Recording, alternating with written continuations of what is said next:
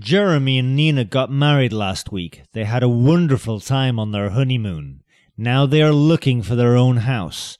Jeremy wants to have a big house. He wants a separate room for his office. Nina dreams about a cozy house with a large, bright kitchen. They have looked at a lot of houses. Real estate agents do their best to find out what they want, but none of the homes are to the couple's liking. At last, Jeremy found a house in the suburbs. This house is exactly what they are looking for, so Jeremy and Nina agreed to see it. First, they saw a beautiful garden with apple trees. Then they noticed a garage for two cars.